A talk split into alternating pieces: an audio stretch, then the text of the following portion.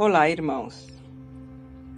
No capítulo 5 de O Evangelho segundo o Espiritismo, sob o título Bem-aventurados os aflitos, nas instruções dos Espíritos temos um tema muito oportuno, que quero discorrer um pouco dele hoje.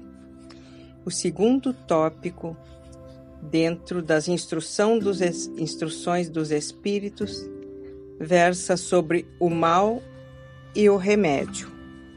É o item 19.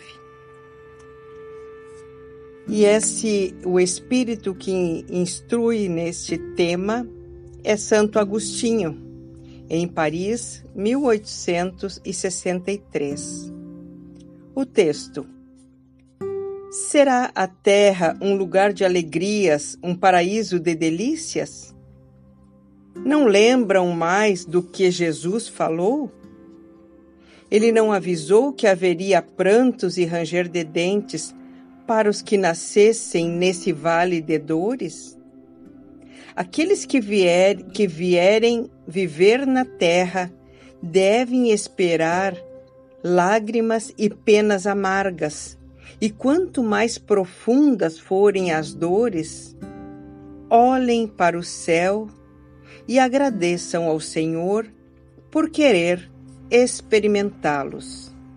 Mais adiante, segue Santo Agostinho.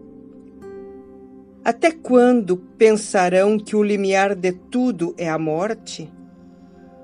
Quando se interessarão em saber que o que existe além dos limites do túmulo? Mesmo que fosse preciso chorar e sofrer uma vida inteira, o que representaria isso ao lado da eterna glória reservada para aqueles que conseguiram suportar a prova terrena com fé, amor e resignação? A causa dos males de hoje está nos erros cometidos em vidas passadas. Portanto, procurem o consolo para eles no futuro que Deus está preparando. Aqueles que mais sofrem podem se considerar os felizes da terra, pois estarão saudando suas dívidas com o passado. No plano espiritual, antes de reencarnar, escolheram suas provas, pois se achavam suficientemente fortes para suportá-las. Por que reclamar agora? Aquele que pediu antes de reencarnar a riqueza e o poder foi para enfrentar a luta contra a tentação e vencê-la. Aquele que pediu para lutar de corpo e alma contra o mal moral e físico sabia que, quanto mais difícil fosse a prova, mais a vitória seria gloriosa. Ao vencer, mesmo que o corpo fosse jogado num monte de lixo, quando da sua morte, ele deixaria escapar uma alma brilhante e alva, purificada pela expiação e pelo sofrimento. Que remédio receitar aos que são atacados por obsessões cruéis e males dolorosos?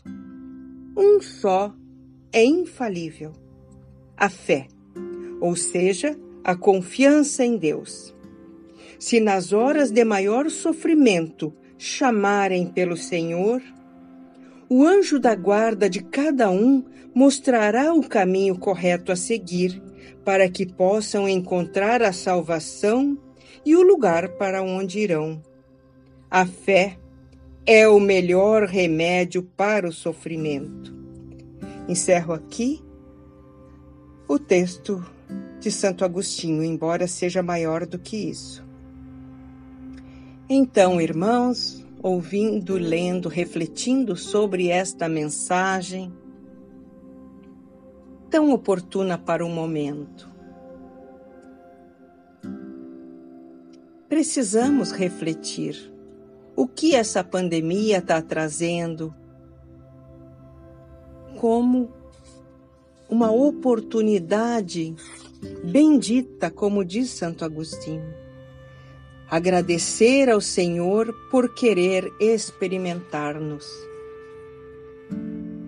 Toda a humanidade está vivendo esta oportunidade de um momento para parar e pensar do modo de vida que estávamos levando. Onde estávamos colocando os verdadeiros valores para esta experiência encarnatória que cada um está vivendo? Onde estavam os interesses, os objetivos, os propósitos maiores? No viver encarnatório de cada ser. Será que este momento que vem balançar com toda a humanidade não é uma oportunidade sublime do crescimento, do rever, rever-se e rever a sociedade em que estamos vivendo? Será uma oportunidade de olharmos mais para o nosso próximo, além dos nossos afetos, dos nossos tão próximos, mas o próximo como um irmão em humanidade. Quando chegamos a este momento em que todos estão vulneráveis a este contágio, onde todos precisam cuidar de todos para que o todo saia vencedor, para que o todo saia mais saudável, para que o todo saia mais desperto para os reais valores. Santo Agostinho foi muito oportuno em nos dizer as provas que cada um tende a passar já são escolhidas antes da vinda para esta encarnação. Estamos vendo, uns estão superando a doença coronavírus com mais facilidades, outros com muitas dificuldades. Uns estão se curando de pronto, outros estão padecendo muito nas limitações físicas. E outros estão precisando partir para a pátria espiritual. Porque é dado o seu momento e porque cada um que parte é uma lição para nós que ficamos. Ele tem a oportunidade de vencer seus resgates e nós a oportunidade de vermos o quanto uma pandemia dessas pode mudar o nosso rumo de vida. Mais solidariedade, mais fé, mais amor, mais fraternidade, mais caridade. Menos egoísmo, menos orgulho, menos vaidades. Tudo isso são lições benditas que o Senhor nos permite. Esta não é a única calamidade que se vê sobre a Terra em termos de uma doença epidêmica, mas é mais um momento da oportunidade de evolução de todos residentes deste planeta abençoado. Que possamos todos ser ferramentas de Deus a conduzir a boa palavra, o ânimo, o encorajamento, a força da fé, da esperança, a estendermos a nossa mão física e o nosso coração para o próximo que se aproxima de nós, aquele próximo, busquemos o próximo que está precisando e que tenhamos todo o amor para acalentar esse coração sofrido que porventura tenhamos que auxiliar. Que todos nós desta corrente possamos auxiliar em vibrações de amor, de paz,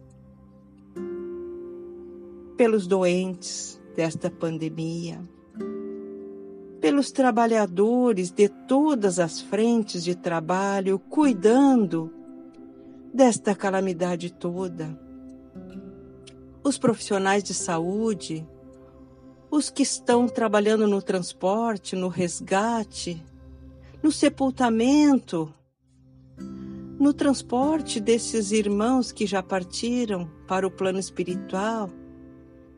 Tem tantos trabalhadores de todas as frentes, dando o máximo de si, para que possa minimizar a dor e o sofrimento.